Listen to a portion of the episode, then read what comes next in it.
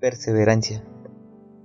En su primera carta a los Corintios, Pablo escribe, ¿No saben que en una carrera todos los corredores corren, pero tan solo uno recibe el premio? Corre de manera que alcances la recompensa. Si hemos de obtener un premio, entonces tenemos que correr con seriedad. El rendirse ante pequeños obstáculos nos lleva a ningún lado. Pero si perseveramos, mantenemos la mirada en la meta y seguimos corriendo, podemos experimentar ese lugar elusivo, en el cual el éxito y el propósito se hacen uno.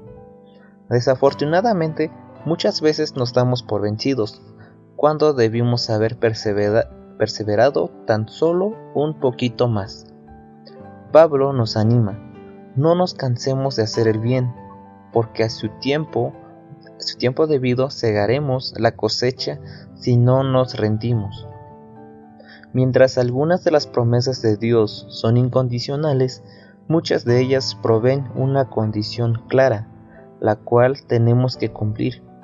En este pasaje bíblico, nuestro deber es el de no rendirse. Las dificultades son parte de la vida. Podemos desear que fuera de otro modo, pero la realidad es que todos enfrentamos pruebas en esta vida.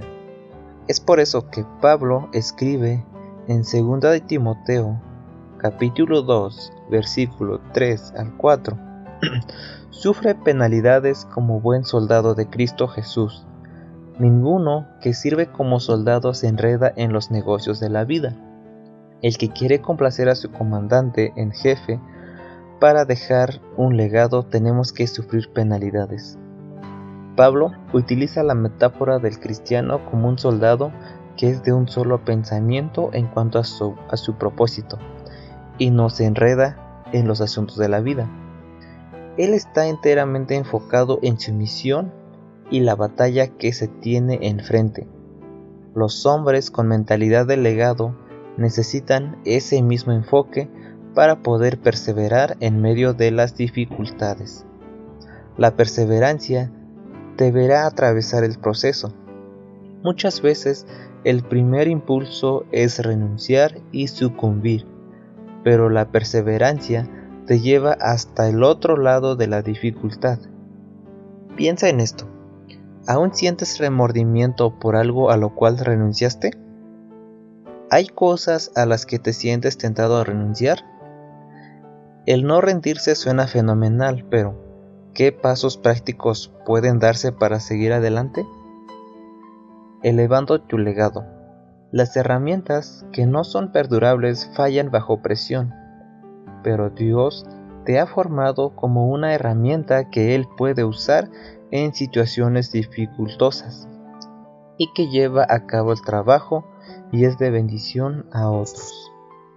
En 2 de Tesalonicenses capítulo 1 versículo 4 nos dice, tanto que nosotros mismos nos gloriamos de vosotros en las iglesias de Dios, por vuestra paciencia y fe en todas vuestras persecuciones y tribulaciones que soportáis. En 1 de Corintios capítulo 9 versículo 24 nos dice, ¿no saben que los que corren en el estadio todos a la verdad corren, pero uno solo lleva el premio? Corred de tal manera que lo obtengáis. En Gálatas capítulo 6 versículo 9 nos dice, No nos cansemos pues de hacer bien, porque a su tiempo cegaremos si no desmayamos. Segunda de Timoteo capítulo 2 versículo 3 Tú, pues, sufre penalidades como buen soldado de Cristo. Ninguno que milita se enreda en los negocios de la vida, a fin de agradar a aquel que lo tomó por soldado.